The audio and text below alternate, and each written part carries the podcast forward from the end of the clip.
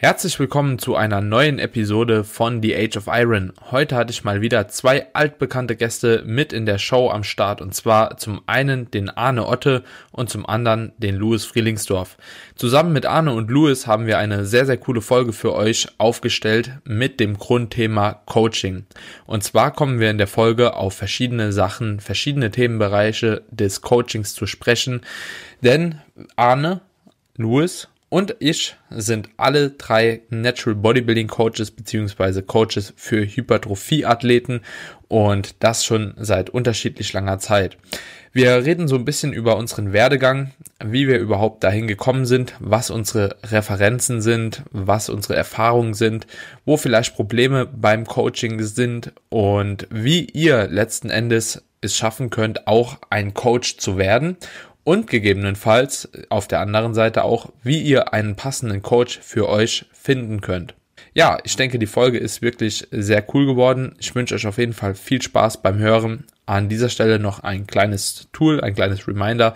Und zwar hat die Folge auf YouTube die ersten fünf bis sechs Minuten kein Bild, denn ich habe es einfach verpasst, den Aufnahmeknopf zu drücken. Also jeder, der die Folge jetzt auf YouTube hört, falls ihr das Bild sehen wollt, spult einfach ein bisschen vor und dann seid ihr direkt mit am Start. Ansonsten wünsche ich euch viel Spaß bei der Folge und eine wunderschöne neue Woche, wenn ihr sie denn am Montag hört. Bis dann, Leute, viel Spaß.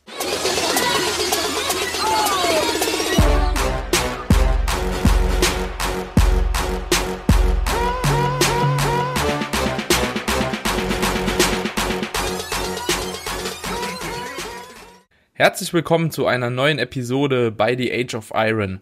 Heute haben wir eine ganz besondere Episode und zwar sind wir heute wieder zu dritt am Start. Beide Teilnehmer waren auf jeden Fall vorher schon bei mir hier auf dem Podcast zu Gast. Einmal haben wir den Louis Frielingsdorf und einmal den Arne Otte am Start. Und ja, das Ganze haben wir schon mal gemacht und zwar damals auf dem Louis seinem Podcast, denn wir sind alle drei Podcaster, also in diesem Sinne schon mal, falls ihr einen super Podcast sucht, Louis hat einen stabilen Podcast, Hypertrophy Cast und Arne hat auch einen sehr, sehr stabilen Podcast und zwar die Art of Personal Training. Hoffe, ich habe jetzt nichts verwechselt. Und yes, ich freue mich auf jeden Fall, dass ihr heute beide wieder mit am Start seid und ich freue mich auf jeden Fall auf die Folge. Was ist seit dem letzten Mal passiert, Leute? Was gibt's Neues?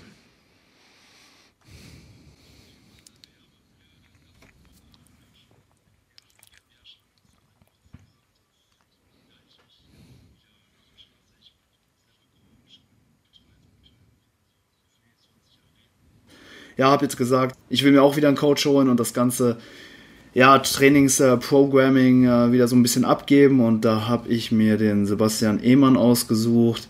Der war ja, glaube ich, auch schon hier auf dem Podcast zu Gast. Der ja, sollte genau. viel in einer, ein Begriff sein.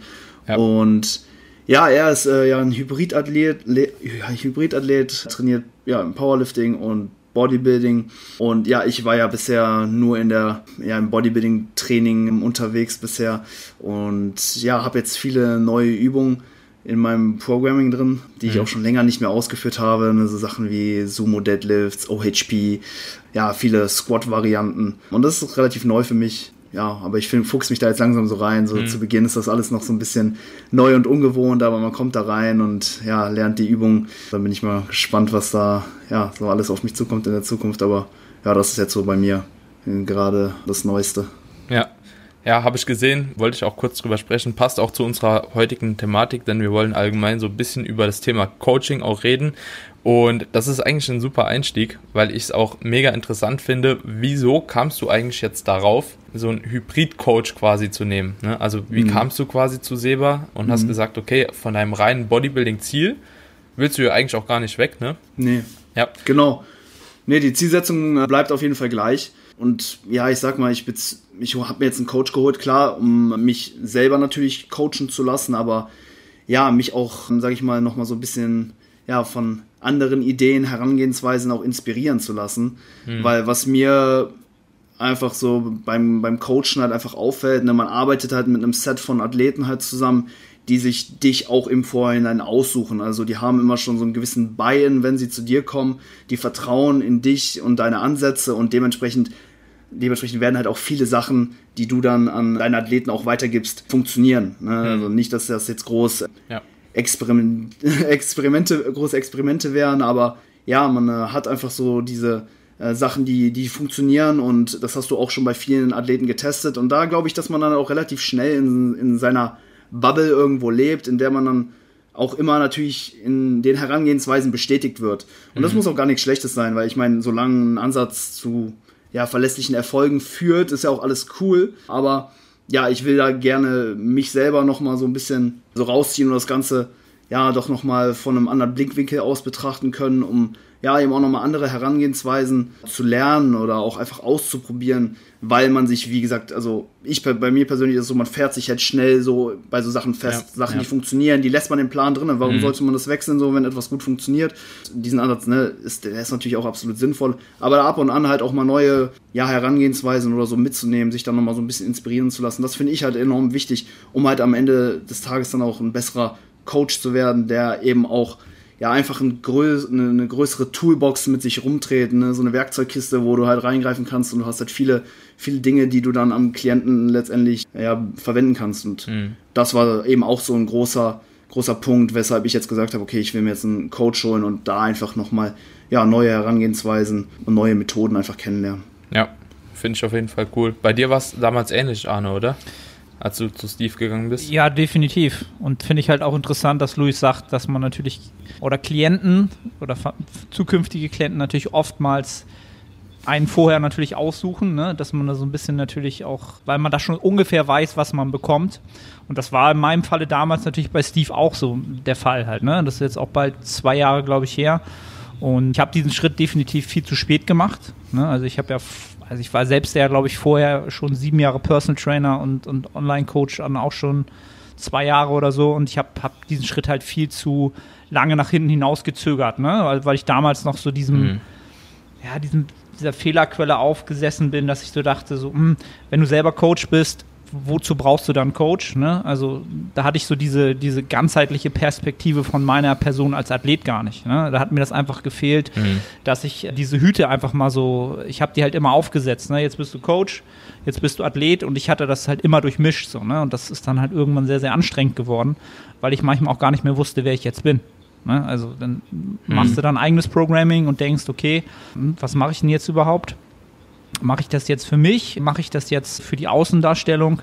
Und dann war ganz klar irgendwann der Schritt wichtig, einen Coach zu nehmen. Und da, klar, habe ich natürlich mit Steve auch jemanden gesucht, der auch schon damals ganz klar sehr, sehr viel in die Richtung gearbeitet hat, wie ich es auch schon selber so ein bisschen gemacht habe.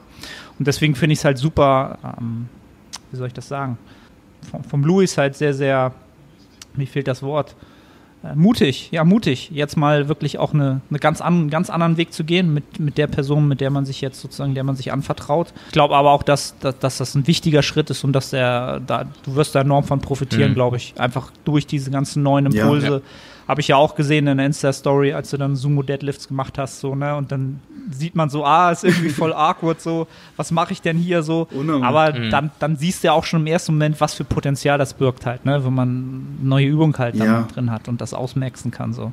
Ja. Mit Sicherheit. Ja. Ja, und ich bin halt auch gespannt, wie das dann halt auch in der Zusammenarbeit eben funktioniert. Ne? Ich bin natürlich auch jemand, der sich dann auch ganz gut dann irgendwo so in diesen Coaching-Prozess eben mit einbringen kann und ihm dann auch ja selber so ein bisschen Input von meiner Seite auch geben kann und wo man dann letztendlich dann so ja dann auch eben hinkommt. Ne? Also mhm. ich habe ihn jetzt erstmal den Plan, sage ich mal so, aufstellen lassen, hat mich natürlich so gefragt, okay, gibt es so ein paar Übungen, die dir gut liegen, die du vielleicht auch gar nicht feierst.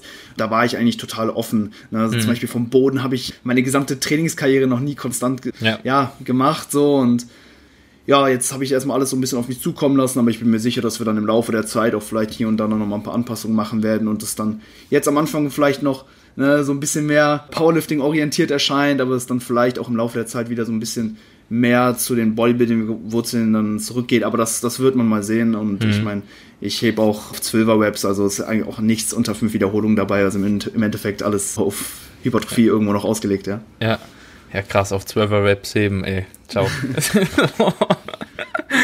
ja. ja, ich bin halt zum Glück noch endschwach, ne? Das ist halt noch äh, der Vorteil. So, ich glaube, wenn ich dann irgendwann richtig stark drin werde, dann wird es halt auch systemisch sehr, sehr belastend. Jetzt gerade geht es noch alles ja. einigermaßen gut von der Hand, aber ich bin mir sicher, dass ich da jetzt auch in den nächsten Wochen echt von, von Einheit zu Einheit immer so ein bisschen was drauflegen kann. Das ist halt echt mhm. am Anfang enorm, was da eben an Steigerungspotenzial noch da ist, klar. Hm, auf jeden Fall. Ja, es ist ganz witzig zu hören, dass du jetzt auch Sumo hebst, ne? Weil ich krieg immer Kritik, so, äh, du hebst yeah, Sumo und bla bla bla. Also ganz oft auf die Insta-Story, ja, ist nicht ein ADL irgendwie vorteilhafter, als jetzt der, das Sumo zu heben und so weiter und so fort. Und das mhm. ist wirklich, also ich krieg so oft Nachrichten diesbezüglich und da habe ich es gut gefeiert, als du dann auch angefangen hast, Sumo zu heben. Da dachte ich schon so, ja, no, no, noch einer im Game, endlich bekehrt ja. worden. Ja. Ich konnte mich am Anfang auch gar nicht damit anfreunden. Also der Freddy, der hat ja auch sehr, sehr viele Tools aus dem Powerlifting implementiert, ne, bei mir, beziehungsweise bei den meisten seiner Athleten, glaube ich. Mhm. Ich denke, das ist auch irgendwo zurückzuführen, dahin dahingehend, dass halt jeder irgendwie heben kann, ne? Und jeder kann benchen und jeder kann squatten, so dass es auch leicht natürlich zu programmen irgendwo. Und ich muss aber sagen, jetzt habe ich es ja drei Jahre schon gemacht, ne? Und jetzt hatte ich auch mal so eine Diät gemacht und konnte noch mal sehen, okay, ist wirklich was gegangen. Und eins von den besten Sachen auf jeden Fall bei mir oder von den größten Fortschritten hatte ich safe bei den Hamstrings gehabt. Und ich denke, das ist auch mit darauf zurückzuführen, dass ich einfach in meiner restlichen Bodybuilding-Karriere, so kurze Side Note, hatte ich noch nie vom Boden gehoben, bis ich mit Freddy mhm. zusammengearbeitet habe. Noch nie. So, ne?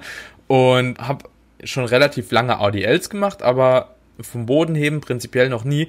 Und ich muss sagen, ich hatte auch einen super Übertrag auf die ADLs und auf alle anderen Hip Hinges.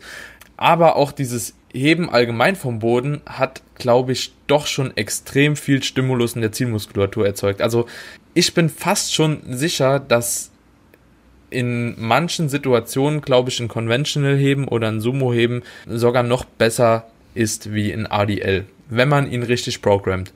So, also so, das ist so mein Input zu den Übungen. Also ja. ich glaube, das ist ja Ab, ne, ab nächster ist Woche eine, machen alle Sumo, machen alle nur noch Sumo. ja. Wait for it. Nee, nee das ja, würde ich gar nicht sagen. Ich denke, das sollte halt schon sehr, sehr gut abgestimmt sein. Und was halt eben safe der Fall ist, ist, dass diese Lifts mehr Ermüdung mit sich bringen.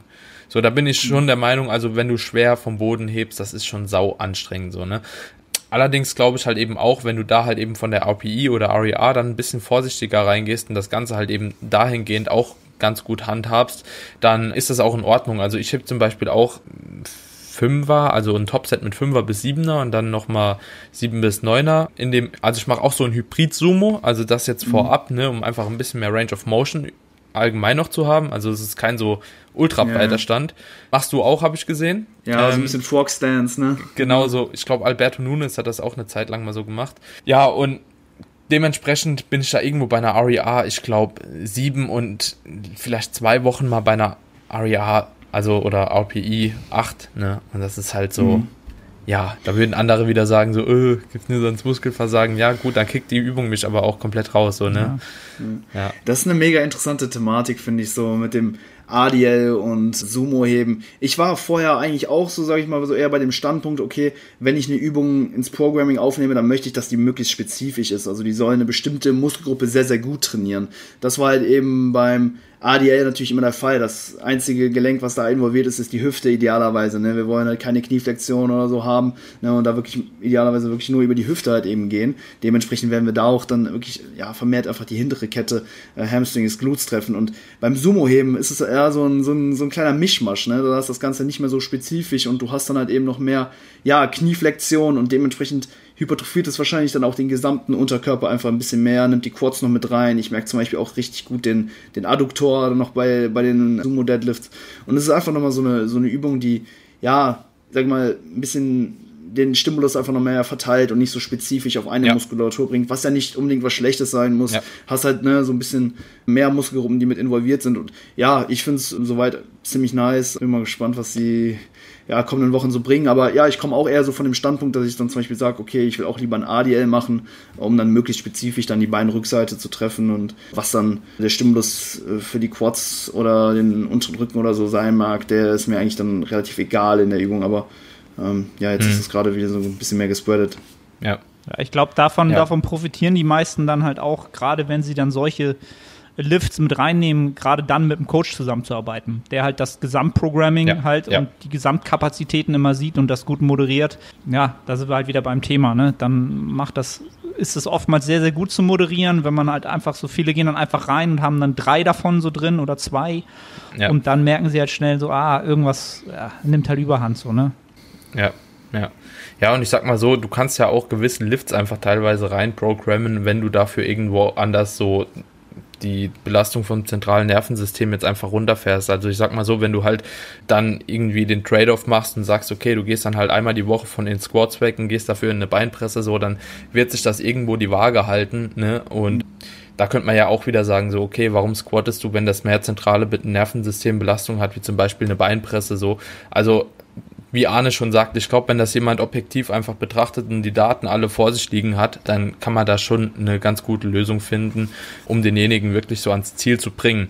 Alleine finde ich es aber auch super schwierig zu handhaben. Also da muss ich echt sagen, vor allem gerade bei so Lifts wie beim, beim Heben, bei, beim Sumo-Heben und beim Conventional-Heben gerade speziell, finde ich, ist man doch eher getriggert, auch in niedrigere Rep-Ranges dann zu gehen, weil man einfach, wenn man sich selbst coacht, irgendwie auch mal wissen will, was geht halt, ne? Und wenn man sich da dann halt eben nicht so an die Vorgaben hält, ne, und das jedes Woche, jede Woche einem Coach vorlegen muss, okay, ich bleib in der Rap-Range, ne, dann probiert man vielleicht auch hier mal One-Rap-Max und dies und das so und rastet dann doch vielleicht schon schneller mal aus, weil man den Hypertrophie-Aspekt so nicht so vor Augen hat. Und dann schießt man sich, glaube ich, auch ziemlich schnell raus. Also so, dann kann das halt eben auch passieren, so dass man sagt, okay, vielleicht hat fürs Bodybuilding jetzt doch nicht so diese Wirkung gehabt, die man eigentlich gedacht hätte oder vermutet hätte. So ist ein super schwieriges Thema, finde ich. Ja. Ja, ich glaube, man muss das Ganze wirklich nach Try and Error Ja. so ein bisschen angehen und ja, ich glaube, so man, keiner, der jetzt irgendwie zuhört, sollte jetzt irgendwie Angst haben, mal vom Boden zu heben. Also ich glaube, das ist etwas, was kann man mal für einen Mesozyklus einbauen. Das wird euch nicht umbringen und ich glaube, die Erfahrung ist auch viel wert, auch wenn es jetzt vielleicht im Endeffekt dann nicht das, der hundertprozentige Weg war, das Ganze einfach mal angetestet zu haben und da eben auch die Erfahrung zusammen. Das ist, denke ich, den eventuellen Trade-off äh, auf jeden Fall wert, würde ich sagen. Ja. Ja. Arne, hebst du aktuell? Nee, ne? Also du Ich bist hab- auch ich eher hab, so ein Ich habe zwei. Hip Hinges im Programming drin, also ich habe halt auch ein ADL und ja, ich zähle halt Hip Trust auch als Hip Hinge in, in dem Sinne. Ja, ja. Und nee, also mit meinen langen stochen Beinen so. Ich kann mich noch an die Zeiten erinnern, wo ich halt auch unbedingt Sumo heben wollte, und so, weil ich es halt auch irgendwie geil fand. Es wäre mal wieder ein Experiment, aber ich krieg halt selbst, selbst wenn ich Stiff Leg Deadlifts mache, dann ist das schon oftmals so von den Hebelverhältnissen sehr, sehr ungünstig, wenn es dann doch mal ein bisschen schwerer werden Mhm. soll. Also diese Geheimwaffe bewahre ich mir noch auf, bis dieser Trend wieder abgeflaut ist und dann hole ich mir da noch mal den Rest. Ja. Ja, es kommt halt auch übelst auf die Biomechanik Ja, an. genau. Also das ist, denke ich, auch ein ganz also extrem ausschlaggebender Punkt, ob so ein Heben vom Boden dir im Endeffekt liegt oder nicht. Also ich habe zu Beginn meiner Trainingskarriere auch eben nie vom Boden gehoben, weil ich gar nicht erst in die Startposition richtig ge Mm, ja. gekommen bin. Da hatte ich schon Ja. Probleme mit den unteren Rücken halt gerade zu halten und dementsprechend war das halt eine Übung, die habe ich halt sofort für mich abgeschrieben. Dazu kam noch, ne, dass ich so äh, Mädchenhände habe, ne, extrem schmale Handgelenke und ich konnte halt gerade mal so 100 Kilo in den in Händen halten. Dann äh, hat's mir den Griff halt schon aufgerissen. So, das waren halt dann Mhm. so Punkte, weshalb ich direkt zu Beginn meiner Trainings äh, Trainingskarriere gesagt habe, bleib mir weg mit Conventional Deadlift und so. Ja, aber jetzt klappt's irgendwie. Ja, man entwickelt sich halt auch irgendwie weiter. Ich glaube, das ist halt auch, weil man, wenn man ein ADL gut von der Technik hinbekommt, dann kriegt man auch eigentlich das Heben ganz gut hin, finde ich. Ne? Wenn du einmal gelernt hast, so die Hüfte wirklich rauszuschieben, dahingehend auch die Range of Motion irgendwo anzupassen und dann kommt man schon ziemlich sauber rein. Ne? Ich glaube auch, ne, der ADL ist halt wirklich so die Königsdisziplin so bei, von den Hip Hinges, weil du Ja. da wirklich einfach nur die Hüfte mit drin hast, keinerlei Knieflexion, das können die meisten halt nicht. Ne? Wenn du so ein, ja, ich sag mal jetzt so einem Anfänger sagst, okay, beug dich mal vor, rundet der entweder immer mit dem Rücken ein oder wandert mit den Knien nach vorne. Ne? So eine Mhm. Bewegung über die Hüfte, die siehst du eigentlich ganz, ganz selten. Deswegen, das ist eigentlich echt, Ja. echt etwas, was man direkt zu Beginn der Trainingskarriere lernen sollte, einfach mal ordentlich zu hingen. Ne? Und das machst du halt über den ADL richtig gut. Ja, ja. Ja, also ich würde auch nie, also um vielleicht meine Aussage eben nochmal so ein bisschen so abzumildern, ich würde auch nie ein ADL komplett aus dem Plan rausnehmen. Also so einmal die Woche ein ADL sollte trotzdem immer noch drin bleiben, finde ich. So, solange man jetzt wirklich, jetzt, ja. ja, solange man keine Powerlift oder reine Powerlifting-Ambitionen hat, aber selbst dann würde ich, glaube ich, sogar irgendwo am ADL festhalten. Ich weiß nicht, das kann aber auch so ein bisschen, wie du schon sagst, so Bayern sein, ne? Ja, ist ganz witzig auf jeden Fall. Aber dann die, die absolute Königsdisziplin sind dann wirklich Good Mornings. Also wenn du die auf, wenn du ja, die wirklich auf die Hams raufkriegst, so wer das hinkriegt und dann auch mhm. noch mit, mit, einer guten Ladung, so das ist schon, finde ich krass. Kann, kann ich überhaupt. Die habe ich mich noch nie dran getraut. Krass. Ich habe es mal ausprobiert. Ja. Ein, zwei Wochen, keine okay. Chance. nee. Also ich hatte einen Klient, dem habe ich bisher Good Mornings auch in meiner mhm. Karriere geprogrammt. Das war der Lennart, weil, also der Lennart Bruns, der beugt ja auch irgendwie 200 plus und so, ne?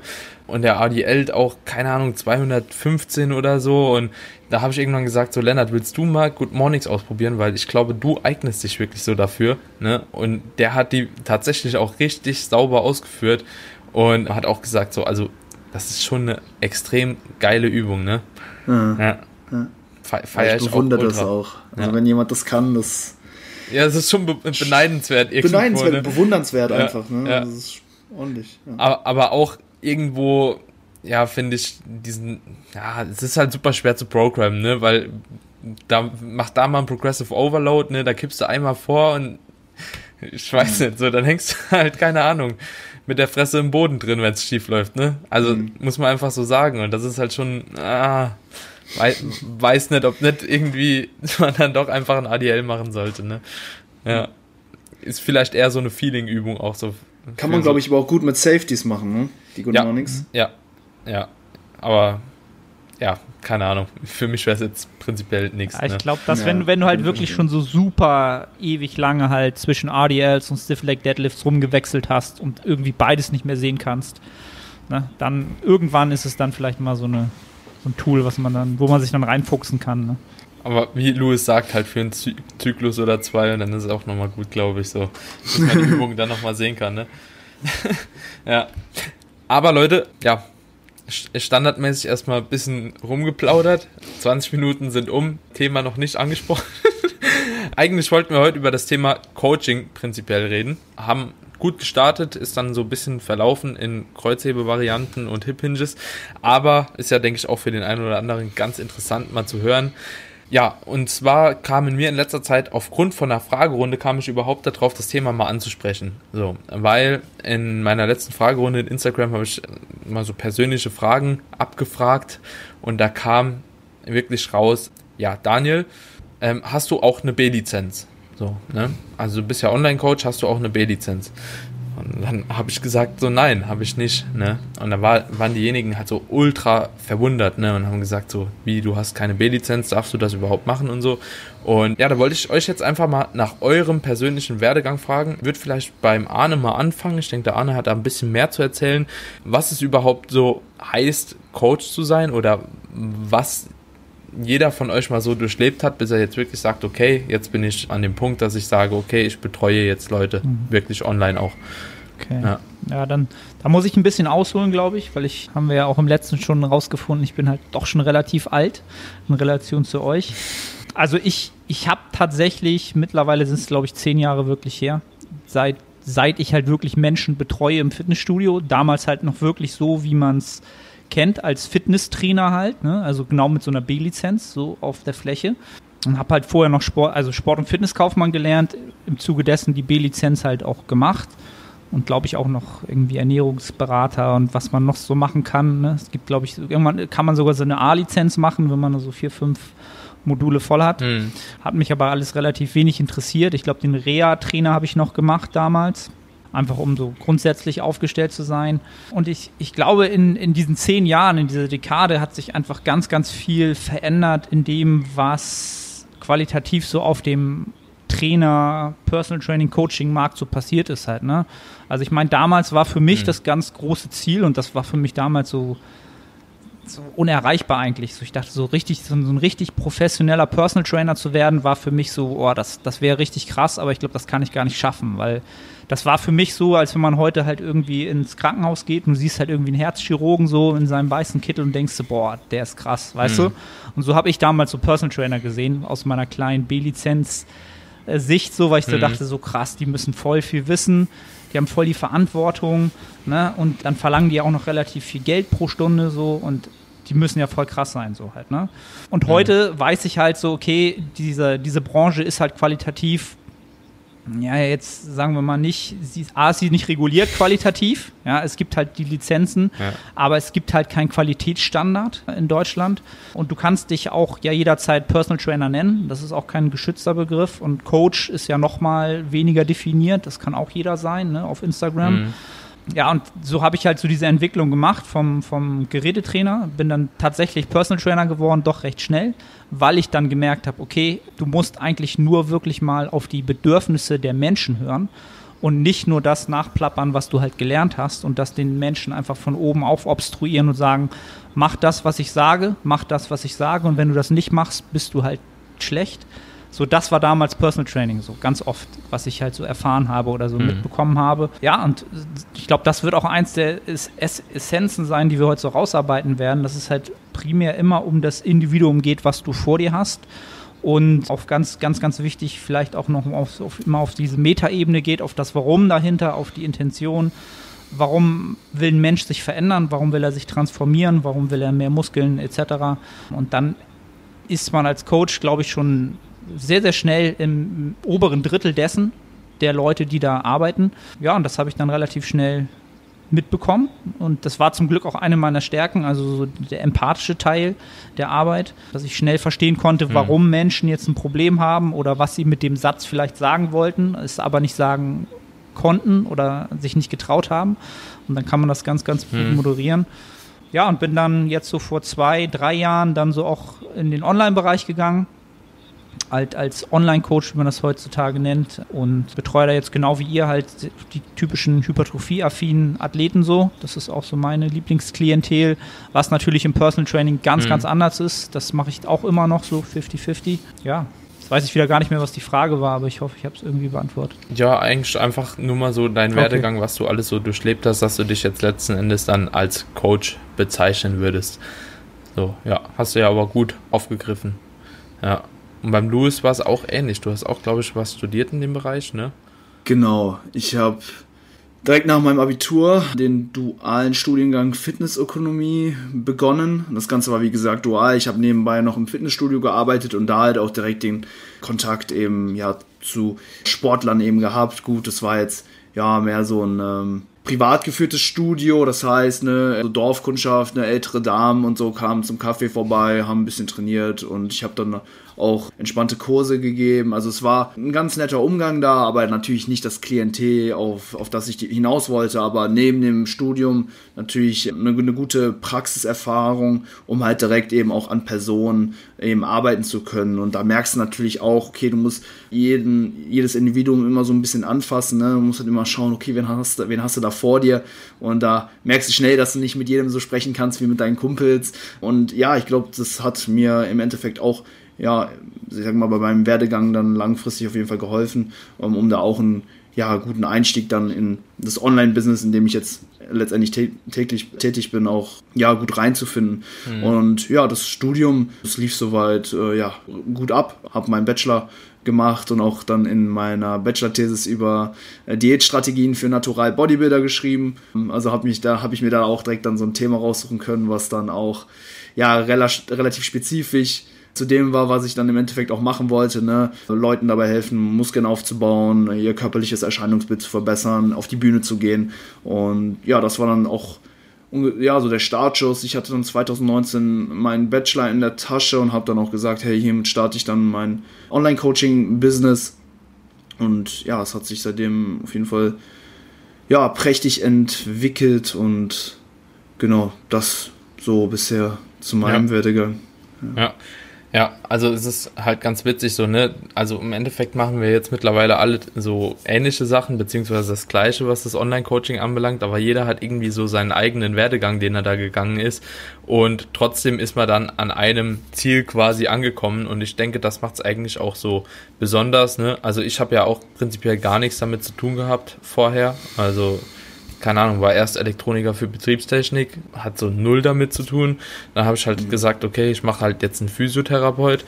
So, dann habe ich den Physio abgeschlossen, jetzt bin ich trotzdem irgendwie Online-Coach. Also, ähm, mhm. Ja, und viele sagen dann halt, ja, du hast halt nur Physio gemacht, wieso bist du jetzt halt Fitnesstrainer, Coach und so? Und das ist halt immer super witzig, so dass die Leute halt eben wirklich so eine B-Lizenz irgendwie über ein Physio stellen, so das ist ähm, für mich so teilweise unbegreiflich, weil wenn du mit dem üblichen Fitnesstrainer B-Lizenz oder A-Lizenz sprichst und ihm irgendwas von Anatomie, Physiologie erklären oder erzählen willst, so dann siehst du halt nur noch Fragezeichen halt, ne? Aber im Internet ist das halt eben anscheinend doch noch höher platziert, so auf dieser Rangliste. Aber ja, ich habe prinzipiell gar nichts gemacht, was so Fitnesstrainerscheine und so anbelangt, weil ich mir auch gesagt habe, so, ich habe mir die Inhalte angeschaut und habe gesagt, so, ja, gut, mhm. la lass ich einfach jetzt mal aus, so, ne? Also das überspringe ich jetzt einfach mal, sonst hast du halt noch irgendeine Lizenz, nur damit du irgendeine Lizenz hast, so, ne? Und das werde ich auch ganz, ganz oft gefragt, so von Leuten auf Instagram. Ja, Daniel, wie sollte ich mich dann da reinfuchsen so? Und was sollte ich machen, damit ich halt eben auch so Online-Coach werde oder wo kann ich mich mal reinlesen? Sollte ich eine B-Lizenz, eine A-Lizenz machen? Was würdet ihr so den Leuten mit an die Hand geben, wenn die wirklich so in das Online-Coaching-Business ähm, reingehen wollen? Mhm. Was ja, man vielleicht zuerst machen sollte oder? Ja. Also generell würde ich sagen, dass Lizenzen immer was Positives sind. Ne? Ja. Also das ist auf jeden Fall kein Nachteil, diese zu haben. Aber ja, so eine Lizenz ist halt auch einfach nur eine Lizenz. Aber das sagt jetzt erstmal nichts über deine ja, praktischen Fähigkeiten irgendwo aus. Und ich denke, dass ja, es auch viel darum geht, sich einfach mit der Thematik auseinanderzusetzen. Ja. Und dass das Ganze vielleicht auch einfach über dann ein Studium, eine Ausbildung oder so ein bisschen hinausgeht. Also so war es zumindest immer bei mir. Ich habe mein Studium gemacht, habe mich da also noch über die Vorlesungen hinaus halt einfach mit der Materie auseinandergesetzt, habe halt Videos geguckt, Podcasts gehört wie ein Irrer, trainiert natürlich und ich war halt, sage ich mal, über die letzten Jahre halt eigentlich sehr, sehr viel mit diesem Thema konfrontiert, halt eben auch über gewisse Ausbildungen, Lizenzen und so weiter hinaus. Mhm.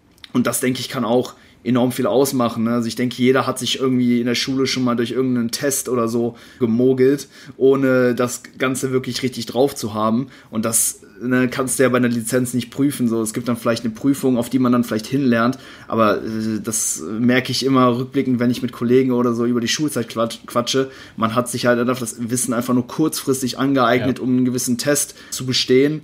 Und im Endeffekt wenn du dann, ja, sag ich mal, diese Lizenz hast und dann im Beruf anfängst, dann lernst du zum Beispiel auch alles einfach nochmal von neu. Das ist auch bei einem Bachelorstudiengang so, wenn du, weiß nicht, da deinen Bachelor hast und dann fängst du in der Firma an, dann musst du auch erstmal in der speziellen Tätigkeit, die du dann letztendlich in der Firma übernimmst, erstmal gut werden. Und nur dieser Abschluss sagt nicht direkt was über deine Fähigkeiten direkt aus. Also ja, Lizenzen, wie gesagt, mega cool. So gar kein Nachteil natürlich auch an der Stelle, sagt ja keiner, hey, ne, das ist immer nur ein Pluspunkt.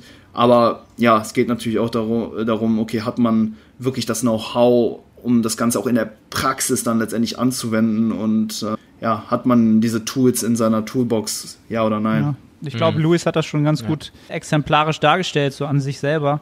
Die, die, die grundsätzliche, das, das Grundsätzliche, was gegeben sein muss, um langfristig oder auch erstmal kurzfristig in diesem Job Fuß zu fassen oder das überhaupt als, als Berufung sehen zu können, ist, dass diese eigene Passion für den Sport an sich überhaupt gegeben ist. Und das auch in einem Grad, der immer so ein bisschen größer ist. Wie er schon gesagt hat, man hat, du machst zwar Lizenzen, aber du liest halt nochmal nebenbei irgendwas anderes, was schon darüber hinausgeht. Und du machst vielleicht nochmal eine andere Fortbildung und hörst nochmal Podcasts von oben bis unten runter. Und ich glaube, das ist die grundsätzliche oder eine viel, viel stärkere ein Treiber, der dich voranbringen wird in diesem Ziel, falls du sagst, ich will halt Coach werden, ich will Online-Coach werden oder was auch immer in dem Bereich. Wenn das gegeben ist, dann mach, brauchst du dir gar keine Sorgen machen. Du wirst dahin kommen. Du wirst zu dem Punkt kommen, wo du dann ja. auch darin arbeiten wirst, einfach aufgrund dessen, dass du jeden Tag mehr Zeit investierst, um in dem Bereich besser zu werden. A, erstmal vielleicht auch nur für dich selber aus Eigenantrieb, aber natürlich dann auch kannst du das an die Menschen weitergeben, die dir das Vertrauen schenken, von dir dann quasi ähm, entsprechend gecoacht zu werden. Und das ist eigentlich so die Grundvoraussetzung, ne, wenn man da einsteigen will. Und ja, die Lizenzen gar nicht zu machen, ja, also wie, Daniel, du bist genau bist Physiotherapeut, das ist aus meiner Sicht Physiotherapeut und Langzeit schon Athlet, das reicht halt völlig aus und das sind diesen ganzen Lizenzen natürlich deutlich überlegen. Grundsätzlich ist es natürlich nicht verkehrt, die Lizenzen zu machen Und was ich gar nicht verkehrt finde, wenn man die Möglichkeit hat, tatsächlich auch vorher schon mal mit Menschen im realen Leben gearbeitet zu haben. Also wirklich einen Menschen zu sehen, ihm entsprechend einen Cue zu geben oder zu sagen, komm, wir machen jetzt mal diese Bewegung etwas zu kommunizieren und zu sehen, was passiert bei den Menschen. Und dann kriegt man ganz oft erstmal ein ja. Feedback dafür, ah, okay, das, was ich gerade sozusagen gesagt habe, wird ganz anders aufgenommen und dann auch noch anders umgesetzt. Ja. Und dann stehst du dann mit so einem Fragezeichen und denkst so, okay, wow. Ja, jetzt habe ich gar keine andere Anweisung, so, weil das ist alles, was ich weiß, weil ich es immer so selber gemacht habe und und das, das ist die beste Schule fürs, fürs Online-Coaching dann, weil das, diese, diese Ebene ist dann weg. Na, du hast natürlich nur die Möglichkeit, das über den Online-Bereich zu machen. Klar, du kannst dir Videos schicken lassen, aber auch da bist du nicht sofort vor Ort und kannst nochmal vielleicht ein Cue geben oder vielleicht sogar nochmal händisch tätig werden. Und diese Arbeit, die ich glücklicherweise, weiß ich nicht, die ersten zwei Jahre nur als, als Gerätetrainer gemacht habe. Ich weiß nicht, wie viele Geräteeinweisungen ich gemacht habe, ja. Und auch da mal dann schon versucht habe, so Leuten was beizubringen, was sie vielleicht noch gar nicht konnten. Ne? Damals war ich ja auch noch so ein, hm. so ein alltagsferner Idealist und dann dachte so, ja, und dem muss ich jetzt Squats beibringen und die, ja, sie will Booty, genau, die, mit der mache ich Sumo, dies und das. Und dann, die sind ja völlig überfordert so, ne? Und aber das, das war hm. halt eine ganz, ganz geile Schule, um diese Erfahrungswerte zu kriegen. So was kannst du den Leuten wie mitteilen? Wie funktionieren Menschen kommunikativ? Auf welcher Ebene nehmen sie was auf? Ja, seid euch nicht zu schade, den Weg zu gehen, wirklich mal mit den Menschen eins zu eins zu arbeiten, auch wenn da noch wenig Geld oder gar kein Geld bei rumkommt. Diese Erfahrungswerte, die werden später umso wertvoller sein. Ja. Ja, gute Punkte auf jeden Fall, die ihr da schon angesprochen habt. Mir würde gerade auch noch so einfallen, also ergänzend zum Arne vielleicht, dass ich das auch extrem wichtig finde, dass man auch das Handling mit Personen überhaupt auch auf emotionaler Ebene irgendwo lernt. Ne? Klar, und das lernst du einfach bei so Lizenzen oder indem du halt als Fitnesstrainer arbeitest in einem Studio oder als Gerätetrainer, ich weiß gar nicht, wie man es bezeichnet eigentlich. Und genauso auch bei dem Physiotherapeut, so du, du lernst wirklich so mit Leuten irgendwie eine Belastungssteigerung mal zu machen, du, du schreibst schreibst denen mal einen Trainingsplan, du erklärst denen Dinge, du fasst die an, ne? Also das sind alles so, so Sachen, die sollte man auf jeden Fall mal gemacht haben, bevor man sagt, okay, man geht jetzt direkt in dieses Online-Coaching rein, ne? Und ich denke, dafür sind eben die Lizenzen halt eben doch schon ziemlich gut, weil du halt eben dort auch meines Wissens irgendwo vermittelt bekommst, okay, du trittst oder trittst am besten so und so an eine Person heran, gehst vielleicht nicht mit jedem immer in den Hardcore-Ansatz direkt so und kannst damit auch Leute irgendwo abschrecken, ne? Und das ist halt eben, glaube ich, auch ein großes Problem, was ich auch so aus der Szene so ein bisschen mitbekomme, was das Online-Coaching anbelangt, weil viele Leute mit allen ihren Klienten gleich umgehen. Ne? Oder umgehen wollen, weil sie einfach so das auch vielleicht noch gar nicht das, Gefühl dafür haben, okay, mit einer Frau, die, die, die 40 ist, musst du halt anders umgehen wie mit dem 18-Jährigen, der jetzt irgendwie bald auf die GmbF-Bühne will, das erste Mal, so und gerade bereit ist, alles zu geben, so, ne, und ich glaube, da kann man halt eben auch, was ich so mitbekommen habe, jetzt auch so von Klientenwechsel und so weiter, das ja, in eine falsche Richtung rücken, sodass die Leute wirklich traurig sind und enttäuscht dann auch irgendwo von dem Coach. Und das sollte, glaube ich, so das Partout, das No-Go eigentlich. Ne? Also so, du solltest den Klienten nämlich immer an sein Ziel bringen. Und ich glaube, das ist, gerade wenn man immer nur so ambitionierte Leute coachen will, auch so ein bisschen, ja, fällt, mhm. fällt manchmal ein bisschen hinten runter. Ne? Also dafür, alleine dafür, für diesen menschlichen Kontakt und dieses Anleiten, was der Arne auch schon gesagt hat und was du auch schon gesagt hast, Louis, ist es, glaube ich, schon super wichtig, eigentlich offline anzufangen. Also ich kann mir nur vorstellen, also ich, ich, es fällt mir schwer, vorzustellen, dass man, wenn man direkt in das Online-Coaching einsteigt, ohne vorher irgendwie mal so einen Bezug oder Kontakt zu haben, das genauso gut macht wie jemand, der vorher wirklich schon Erfahrung irgendwo gesammelt hat. Das muss nicht lang sein, das kann auch wie so ein Praktikum einfach sein, so nur man muss es einfach wirklich mal gemacht haben und dann mhm. erkennst du nämlich schon deine eigenen Fehler irgendwo. Und wenn du es halt eben immer ausgelassen hast, dann wird schwierig. Ne?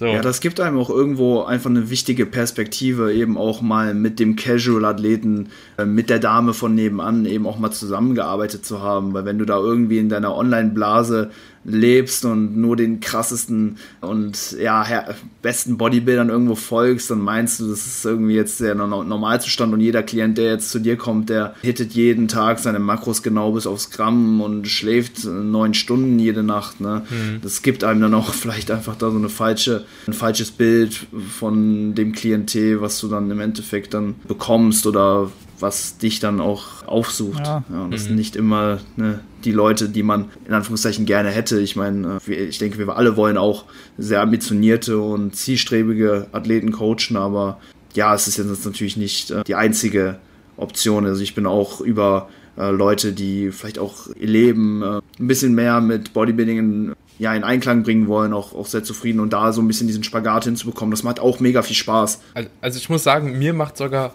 also am Anfang wollte ich ins Online-Coaching einsteigen und nur Bodybuilding-Athleten coachen, ne?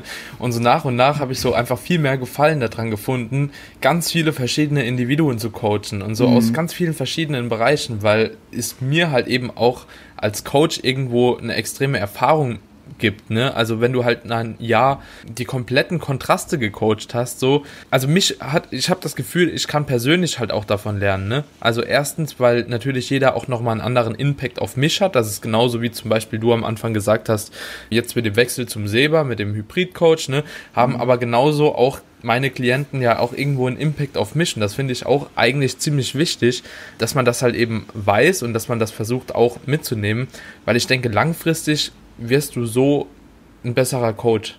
Also Ja. glaube ich einfach so. Ne? Also klar, das Ziel ist weiterhin, hypertrophieorientierte Athleten sind es ja auch irgendwo alle oder auch Bühnenathleten zu coachen, aber es ist ja auch irgendwo nicht möglich. Also ich finde es auch so teilweise ein bisschen verantwortungsbewusst. Du kannst ja nicht irgendwie 30 Leute in einem Jahr auf die Bühne bringen.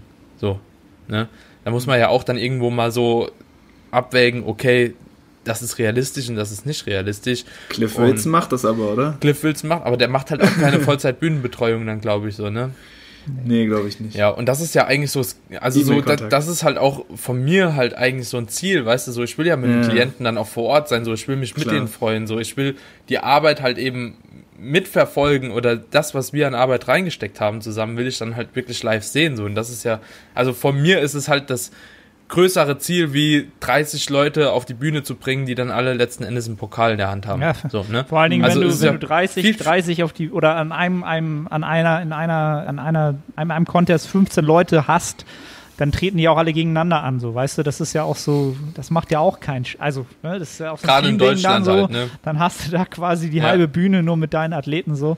Ähm, Aber ich weiß, ich weiß, was ihr meint. Was mir dazu noch eingefallen ist halt, dass wenn man halt auch die Arbeit mit, mit dem, mit, mit eher Gen-Pop-Klienten halt auch zu schätzen weiß, das hilft natürlich auch in den Momenten, wo diese Hardcore-Athleten oder diese All-In-Athleten, die man vielleicht hat und mit denen man auch gerne zusammenarbeitet, dann einfach mal vom Leben getroffen werden halt, ne? Oder die werden halt älter oder Mhm.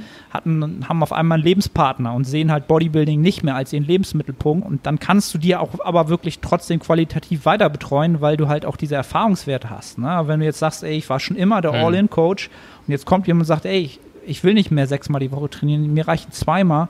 Und dann denkst du, ja, aber nee, geht nicht. Will ich nicht. So, weißt du, willst du, willst du den, mir. willst du den Klienten dann droppen und sagen, so, du bist mir nicht mehr hart genug, so, oder, oder irgendein Schicksalsschlag halt, ne, keine Ahnung, Kund ist tot, Oma tot, so. Also ihr wisst, was ich meine, so, das ist, es kommen ja immer wieder, das Leben kommt ja immer wieder ins Spiel, so, und das muss man ja als Coach immer wieder moderieren. Ihr werdet das kennen. Man hat Tage, da hast, hast du fünf, sechs Check-ins ja. und alles läuft super und dann hast du Tage, da hast du fünf Check-ins und bei allen ist irgendwie die Welt untergegangen. Und denkst du, boah, krass so. Und das, das Ja. saugst du in dich auf so und versuchst das irgendwie so eine Bahn zu leiten und Hilfe zu leisten so. Und das muss man ja. Ja. auch können und nicht einfach sagen, so ja, ist scheiße, aber jetzt guck, dass du trotzdem morgen die, die RDLs mit einem PR hittest so. Dann wird die Welt besser sein. Nein, das wird dir nicht helfen, so, weißt du, weil die, Mhm. Ja, die, die Momente im Leben, die wichtig sind, die finden nicht im Gym statt. So. Das, ist, das ist leider so. Ne? Wenn es Ja. also wäre, wäre es einfach, Ja. aber ja. Pe Periformis gerissen, nee, du gehst nächsten Tag squatten, das steht doch auf dem Plan, Mann. So. ja. Und jetzt noch eine andere Frage, und zwar finde ich die ganz cool zu stellen, weil ich habe ja schon, wie gesagt, als Physio relativ viel immer mit Anatomie zu tun gehabt, mit Physiologie, ne, weil das halt eben auch ein ganz, ganz großer Teil der Ausbildung ist, auch Biomechanik.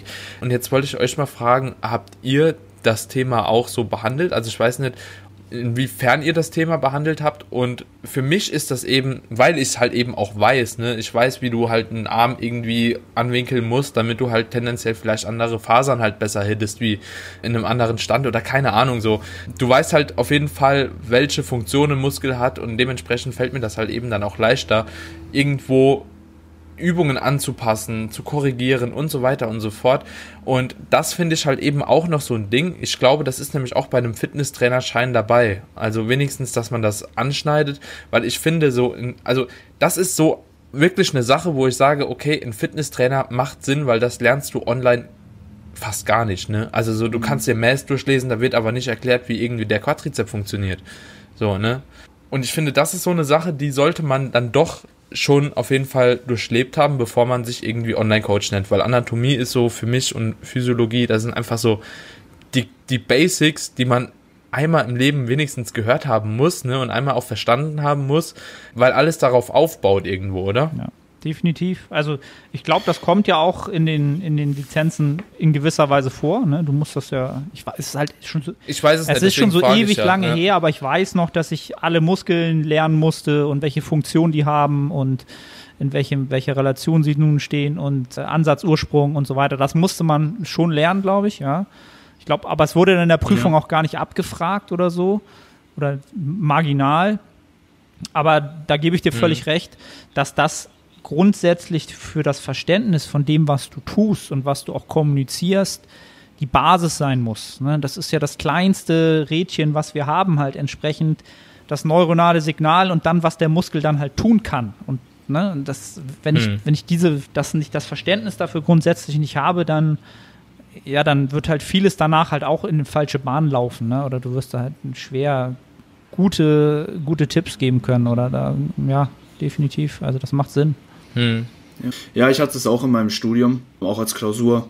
Und ja, das war damals auch halt mehr ne, so Bulimie-Lernen von meiner Seite aus. Aber ich glaub, das gesagt, ist aber immer Bulimie lernen, Anatomie, ne? so, ne? Weil halt, du musst halt alles Fall. auswendig wissen, so wie, wie, wie sollst du sonst machen auch.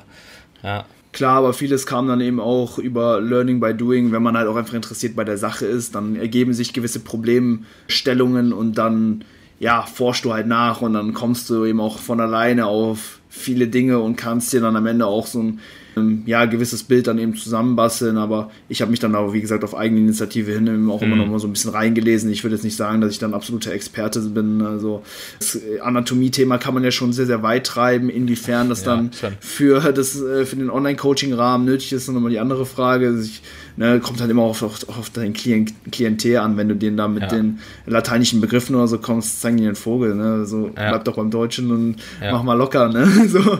ja. deswegen ist es auf jeden Fall ein wichtiges Thema, auch einfach um zu verstehen, so wieso, weshalb man eine Übung halt eben auch macht und welche Gelenke damit involviert sind und welche Muskelgruppen wir dementsprechend auch trainieren. Das sind natürlich die absoluten Basics und die sollte man auf jeden Fall ja, in dem Sinne ja. drauf haben. Ich muss ehrlich sagen, also so Anatomie, das sehe ich auch persönlich bei mir jetzt vielleicht noch so als kleine Schwachstelle. Ich hatte es, wie gesagt, theoretisch in der, in der Uni, aber habe es jetzt nie so in Depth nochmal durchgekaut. Deswegen habe ich mir jetzt auch einen, einen Online-Lehrgang ja, wieder zugelegt. N1 kennt ihr ja sicherlich. Ja, aber Daniel ja. hast du mir auch noch empfohlen gehabt, diesen äh, hm. Biomechanics und Anatomy Course. Ja, gut Ist was gut. gelatzt, aber ich habe noch nicht angefangen, aber ich habe schon bezahlt. Und so, also. stabil. Geht's bei los, ja. Habe ich mir auch schon oft in Feedback eingeholt von Leuten, die das schon gemacht haben. Bin mal gespannt, was du mhm. dazu sagst. Ja. Ja, Seba ja. ist auch ziemlicher Fan davon, ne? Also der macht oder hat den Kurs, glaube ich, auch schon fertig gemacht bin ich mir nicht ganz sicher. Ist auf jeden Fall auch noch auf meiner Agenda trotzdem zusätzlich. Also auch wenn ich Biomechanik und so hatte, aber das ist halt auch, und da muss man dann auch nochmal so ein bisschen differenziert das Ganze betrachten. Das ist halt wirklich auf Krafttraining bezogen, ne? Also so egal wie viel Physiotherapie ich in der Ausbildung, also wie viel Biomechanik ich da in der Ausbildung hatte, so das war Last, Lasthebel, Kraftarm und so weiter und so fort. Ja gut, wie viel Unterschied macht das im Bodybuilding jetzt letzten Endes wirklich so, ne? Also, dass du das weißt und bei N1 ist halt eben so cool, dass die wirklich so mit den Funktionen der Muskulatur, verschiedenen Stellungen halt eben von Armhebel etc. das angehen und erklären auch nochmal, warum du wahrscheinlich die größte Aktivierung dann von dem Muskel in der Stellung hast und das ist halt schon super interessant. Also so zumindest, ich verfolge ihren Instagram-Content halt super lang schon und da habe ich mir auch schon echt einiges rausgezogen, habe es dann wirklich probiert und es hat auch funktioniert. Also ne, ich habe dann auch wirklich teilweise ein besseres Feeling gehabt bei der Übung und so weiter. Also da N1 auf jeden Fall schon mal ein dickes Shoutout, wer sich da so ein bisschen reinfuchsen will von euch. N1 Education heißt es, glaube ich, ne? Education. Education, genau. Education. Ja, ist halt alles auf Englisch so. Das ist halt die einzige Hürde eventuell, aber ja, ansonsten aber, ist gute, gute Content. ja. ja. Und jetzt nebenbei, also jetzt haben wir so dieses Grundaufbau von unserem Coaching-Werdegang mal so erklärt. Was habt ihr zusätzlich oder was sind so eure Herangehensweise, was ihr zusätzlich auf jeden Fall noch gemacht habt, um jetzt da zu stehen, wo ihr aktuell steht? Also wo sind eure Wissensquellen so her gewesen?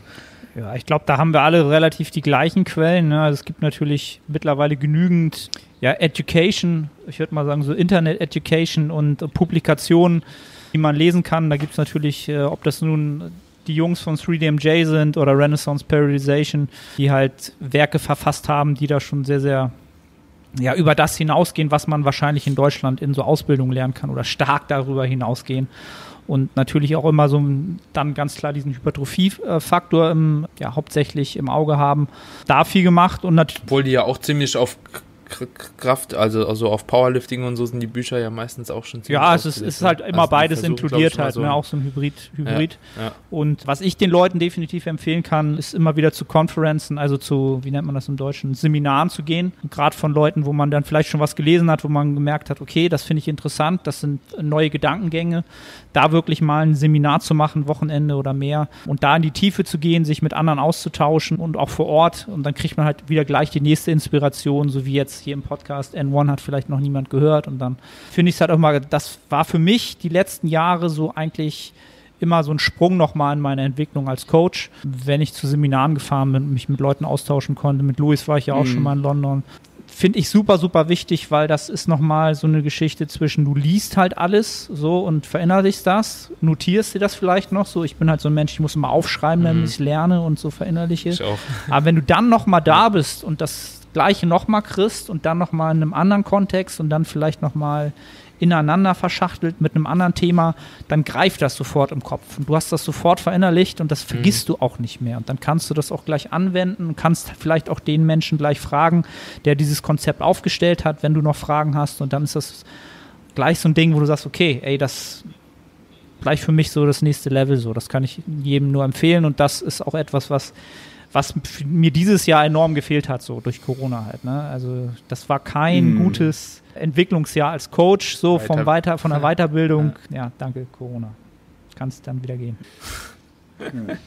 Ja, ich kann dem Arne da wirklich nur beipflichten. Also der hat da auch schon gute Quellen auf jeden Fall genannt die kann man auf jeden Fall nur weiterempfehlen, aber es gibt halt nicht dieses eine Buch oder diese eine, diese eine Person, der du folgen kannst und wenn du das dann einfach übernimmst, dann weißt du alles. Es ist halt wirklich einfach, ja, so ein Konstrukt, was sich auch super vielen, ja, Gedanken, Empfindungen, Erfahrungen letztendlich zusammensetzt und ja, da geht es halt wirklich darum, sich einfach ne, viel mit dem Thema auseinanderzusetzen. Da führt halt leider keinen Weg dran vorbei. Es gibt nicht diesen Quick Fix, dieses eine Buch, so mit der du dann direkt am Ziel bist. Aber es ist sicherlich kein schlechter Startwert, aber das auch, was Arne gesagt hat, ne, dass man sich da auch einfach ja so ein gewisses Umfeld eben auch sucht, mit Leuten connected, die halt ähnliche Interessen haben und sich mit denen halt eben auch austauscht. Ich glaube, das ist enorm wertvoll, weil das natürlich auch dazu führt, dass du ja zwangsläufig auch viel mehr mit dem Thema konfrontiert bist. Alleine so ein Seminarbesuch über so ein Wochenende, der beflügelt einen natürlich. Ne? Du mhm. bist dann da, tauschst dich mit den Leuten aus, fährst dann nach Hause und nimmst natürlich diese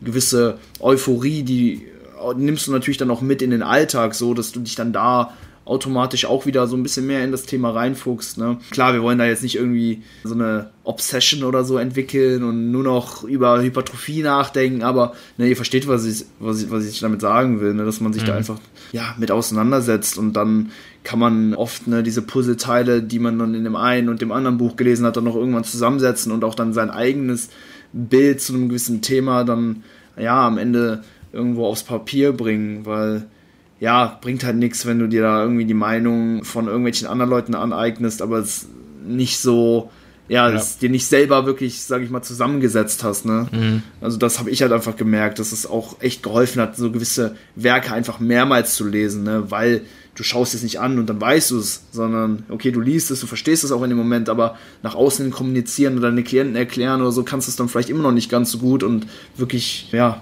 dieses Konstrukt, was du dann im Kopf hast, das entwickelt sich dann einfach ne, durch, ja, Gas geben, mhm. auseinandersetzen mit dem Zeug, lesen, weiterbilden, austauschen. Ja. Ja, ich glaube, was auch noch ein sehr, sehr wichtiger Faktor ist, ist prinzipiell einfach die Erfahrung ne, in diesem ganzen Coaching. Also so, dass du selbst wirklich so das Athletendasein lebst. Und ich glaube, dass du halt eben auch vieles schon ausprobiert hast. Also ich weiß gar nicht, wie oft ich schon gesagt habe, dass eine Übung irgendwie Kacke ist, ne? Und jetzt mittlerweile bin ich halt eben nochmal auf dem Stand, okay, die Übung ist doch ziemlich geil, ne? Und das sind alles auch so Erfahrungswerte, so, ich finde, aktuell wird halt eben sehr, sehr viel pauschalisiert oder einfach so direkt abgeschrieben. Das ist ein ziemlich starkes Schwarz-Weiß-Denken. Es gibt nur Intensität oder es gibt nur Volumen oder machst nur einen Squat oder nur eine Beinpresse halt eben, um wirklich, ah, das ist halt so, so super schwer. Man muss es eigentlich einfach mal erlebt haben. Ne? Man muss es selbst mal erlebt haben, man muss selbst alles ausprobiert haben. Und auch, wie ihr schon gesagt habt, so, man muss auch sich viel mit anderen Leuten austauschen. Und das bringt halt eben, also das hat mir extrem viel weitergeholfen, glaube ich. Also, wenn ich jetzt so rückblickend das Ganze betrachte, so von der Trainingskarriere, habe ich schon immer versucht, mich sehr, sehr viel auszutauschen mit anderen Athleten. Und ich glaube, dadurch ähm, habe ich auch sehr viel gelernt. Also ich habe immer schon versucht, von irgendwelchen anderen Leuten gewisse Tools mit auf den Weg zu nehmen und bei mir ins Training dann zu integrieren, auch in der Ernährungsweise und so weiter. Und das hat immer sehr, sehr gut geklappt. Und da sehe ich auch so ein kleiner, so ein kleines Problem. Ne? Mittlerweile ist halt jeder Online-Coach. Ne? Also prinzipiell. Und dann gehst du so aufs Trainingsprofil und man sieht es Leuten ja an, wie lange sie ungefähr trainieren. Klar, die einen wachsen ein bisschen schneller, die anderen wachsen ein bisschen langsamer, aber ja, wenn, wenn man dann sieht, okay, der hat keine zwei Jahre Trainingserfahrung, ist Online-Coach. So, finde ich persönlich problematisch.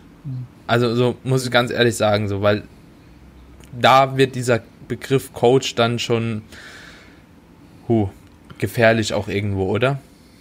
Ja, es ist halt nicht geschützt und auch nicht klar definiert. Deswegen, ne, wo fängt Online-Coaching an und wo hört es auf? Das ist halt auch irgendwo dann, ja, so immer so ein bisschen die, die Frage bei der ganzen Sache. Ich hoffe halt mal, ne, oder ich gehe davon aus, dass sich auch da so seinesgleichen, wieder so ein bisschen auch seinesgleichen sucht. Also der Online-Coach, der hat auch zwei Jahre trainiert, der bekommt dann dementsprechend auch wahrscheinlich das Klientel, was dann eben auch, ja, jetzt gar nicht so akribisch da vielleicht hinterher ist oder jetzt sagt, okay, ich muss jetzt den, den besten Coach in ganz Deutschland oder so haben. Ja, deswegen ist, ja, ich, ich, ich verstehe schon, was du meinst, dass, ja, es halt einfach jetzt ne, viele Personen gibt, die das halt in ihrer mhm. Instagram-Bio stehen haben, aber ich meine, mein Gott, es ist deren gutes Recht. Ja. Irgendwo ist es, ne, es ist halt einfach nicht klar definiert, dieser Begriff, und dementsprechend kann ihn auch jeder verwenden. Und ja, wenn man halt coachen will und man halt dann irgendwie zwei Klienten betreut, die dann vielleicht auch zufrieden sind bei einem, auch wenn man selber gar nicht jetzt so am Start ist. Ne? Also tue ich mir mhm. jetzt schwer, so darüber so ja, schlecht nee, zu reden. Es ist, ja. es ist halt, es ist ähm, halt es schwer. Gibt, aber man muss ja immer überlegen, okay, man muss ja irgendwann anfangen halt, ne? Also so, es gibt ja nicht mhm. diesen Punkt, wo du mhm. sagst, okay, jetzt trainiert er fünf Jahre, jetzt ist er, jetzt ist das legitim, ne? Sondern man fängt ja immer hm. nicht ready an, so, ne? Und dadurch, dass der, der, also allgemein Fitness und Bodybuilding ja wächst, haben wir einfach mehr Leute, die da reinkommen, so, ne? Und da, dadurch natürlich dann auch einfach hm. mehr Leute, die Coach werden wollen. Und dass das natürlich schwierig ist, wenn man da noch ganz, ganz am Anfang ist, weil einem einfach diese Erfahrungswerte fehlen, das, das ist dann einfach so. Was du gesagt hast, Daniel, mit diesem ja, Schwarz-Weiß-Denken und dass da viel pauschalisiert wird, das ist, ist leider so und das, ich bin da mittlerweile zu dem Schluss gekommen, ich nehme es diesen Menschen gar nicht mehr krumm. Auch also sehr, sehr jungen Coachen oder Coaches, die dann halt sehr, sehr absolute Aussagen treffen. Ich nehme es denen gar nicht krumm, weil wir waren ja alle mal in diesem Bias halt, ne? Also wo wir so dachten, wir wissen halt alles und das ist, das ist die Lösung und das ist der Shit oder so. Und wir waren ja auch mal so, ne? Und ja, es, es gibt halt immer dieses Rauschen, wo man dann sagt, so muss das jetzt sein oder so, aber das gehört halt zur Entwicklung immer bei den Leuten dazu halt. Ne? Durch Social Media kann, ist bloß jeder jetzt in der Lage, es auch nach außen zu kommunizieren halt. Früher ging das halt nicht. Da hat man die Leute hm. nicht gehört, hm. weil ne, da ist ja keiner hingegangen. Aber ich weiß, was du meinst. Es ist problematisch, aber sie müssen ja irgendwo anfangen. Und sie müssen ihre Fehler machen. Sie müssen auch, ja, das, ja. Ja, lassen wir aber so stehen einfach, ne? Hätten wir mehr werden sollen. nee, nee, lassen wir mal Politiker so werden, Arne. Ja, prinzipiell ist es auch nicht schlecht. Ich denke, es wäre vielleicht besser auch für die Leute, wenn sie es nicht immer nach außen hin kommunizieren würden, weil das natürlich dann, also nicht über Instagram, schon über verschiedene Grafiken immer alles so 100% nahelegen. Du weißt, das ist halt einfach irgendwo abgeschrieben, mhm. ne?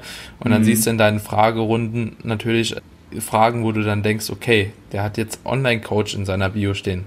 Er ist Coach und fragt dich, wie viel Gramm Protein er jetzt in der Offseason essen soll. So, ne?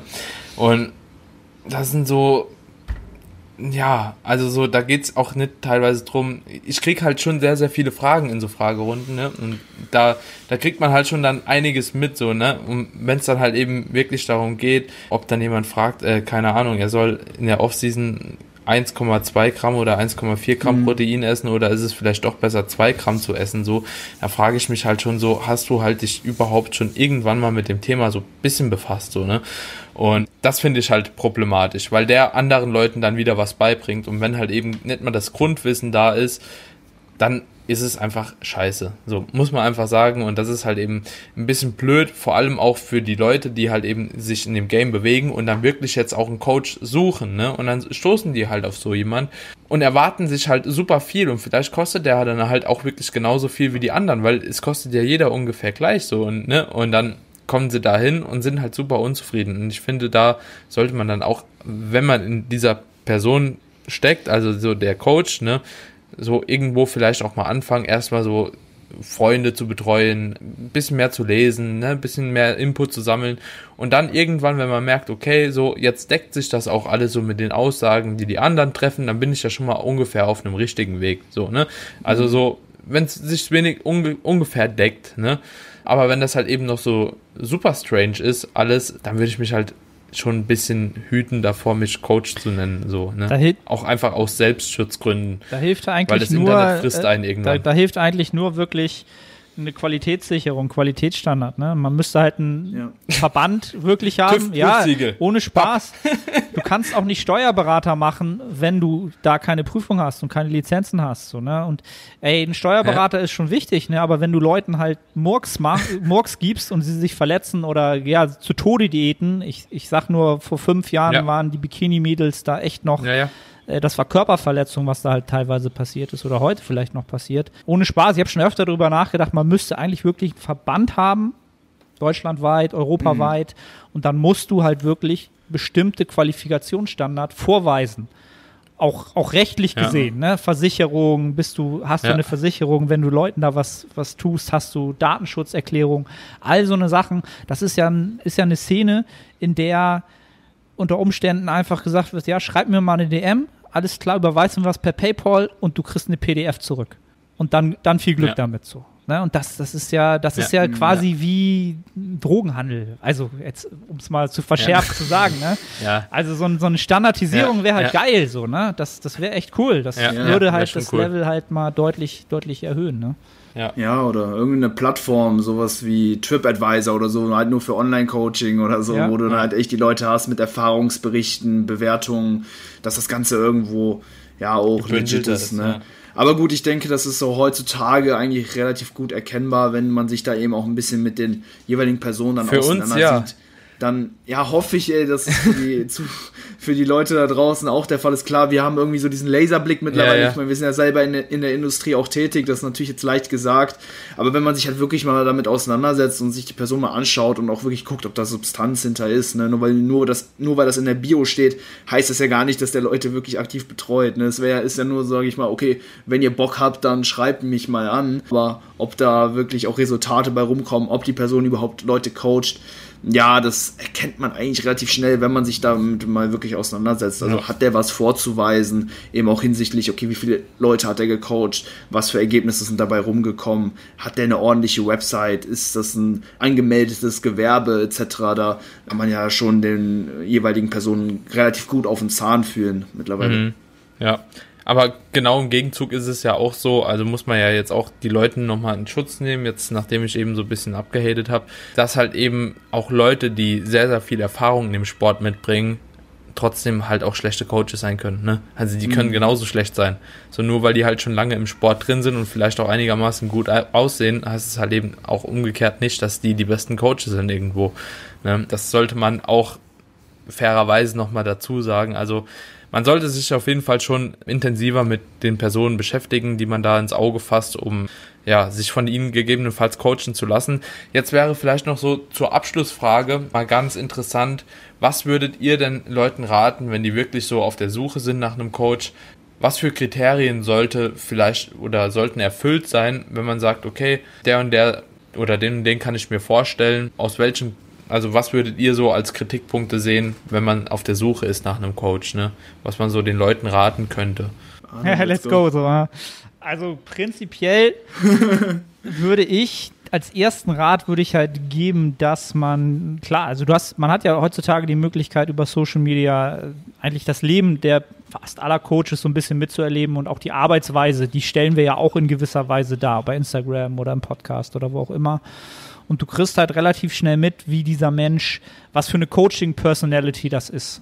Ja, also es gibt halt auch da verschiedene Arten von, von Coaches und ich glaube, dass die Wahl dessen mit den größten Impact hat. Wie viel Buy-in, also Buy-in heißt, dass du das, was du ähm, vom Coach dann auch bekommst, auch wirklich umsetzt, wie viel dabei rumkommt. Ob du jetzt jemanden suchst, der eher so diese harte autoritär, autoritäre Person ist, ja, die über so Attribute wie Widerstandsfähigkeit, Härte, Intensität kommt. Wenn du halt jemand bist, der so sozialisiert ist in, in dem Sport und wo du hin willst, dann wirst, wirst du wahrscheinlich da auch glücklicher werden.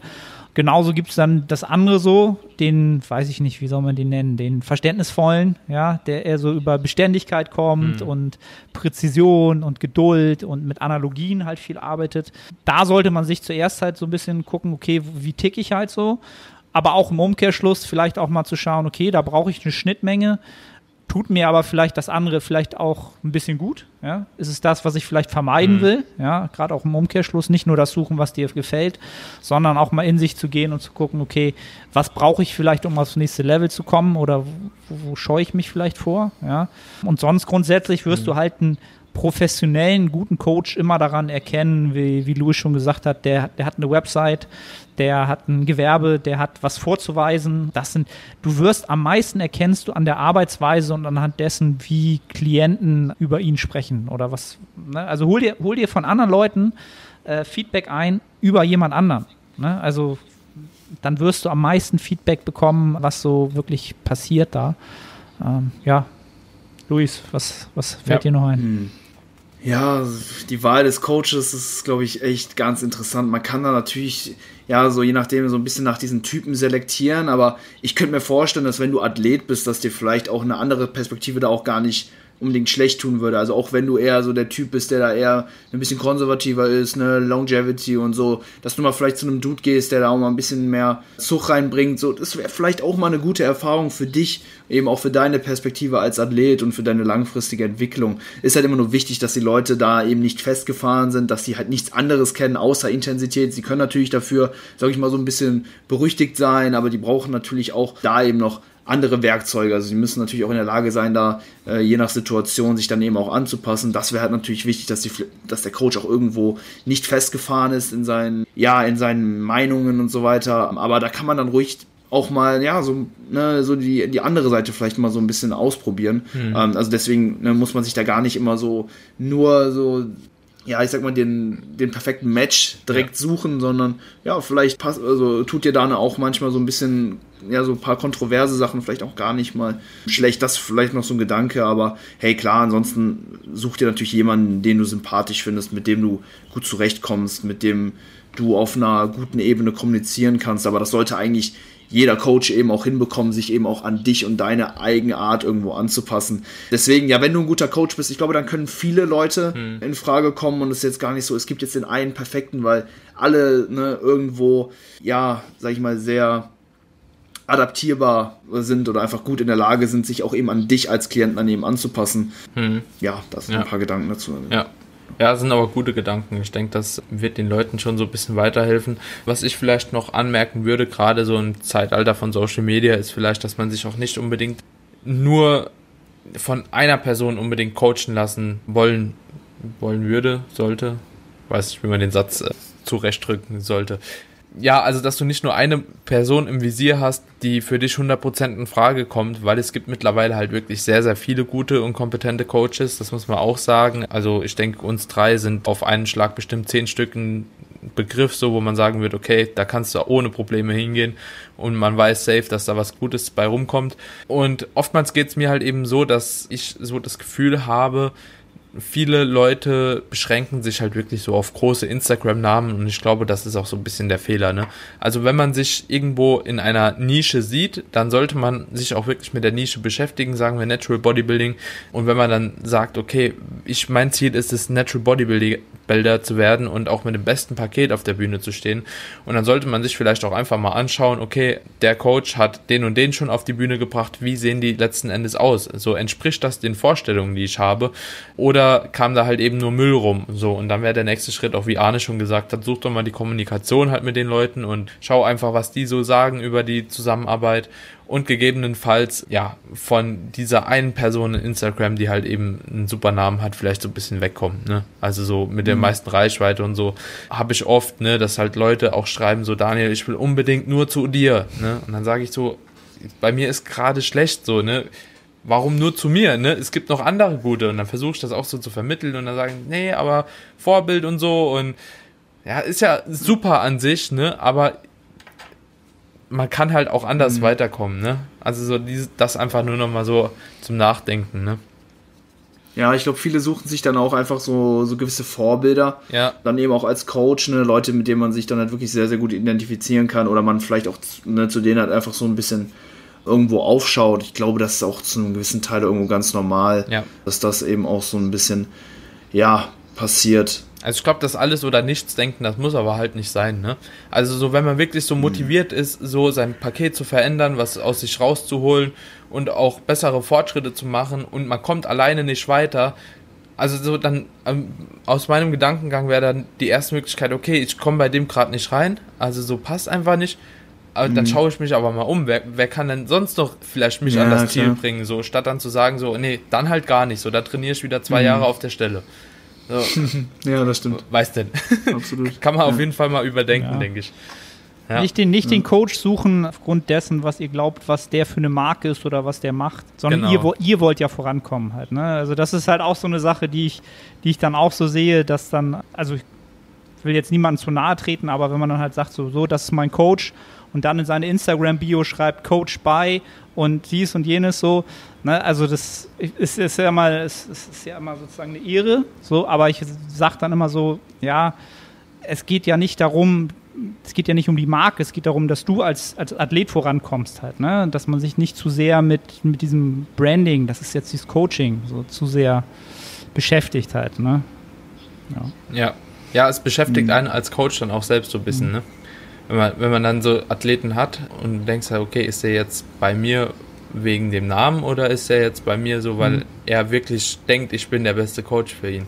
Ja, das ist schon, also so klar, ist nice to have, wenn, wenn das jemand macht, ne, das ist auch ehrenhaft und freut einen natürlich auch als Coach. Man ist ja auch irgendwo stolz dann drauf, ne, so dass die Leute ja auch irgendwo eventuell zufrieden sind oder halt auch nicht, mhm. ähm, je nachdem halt.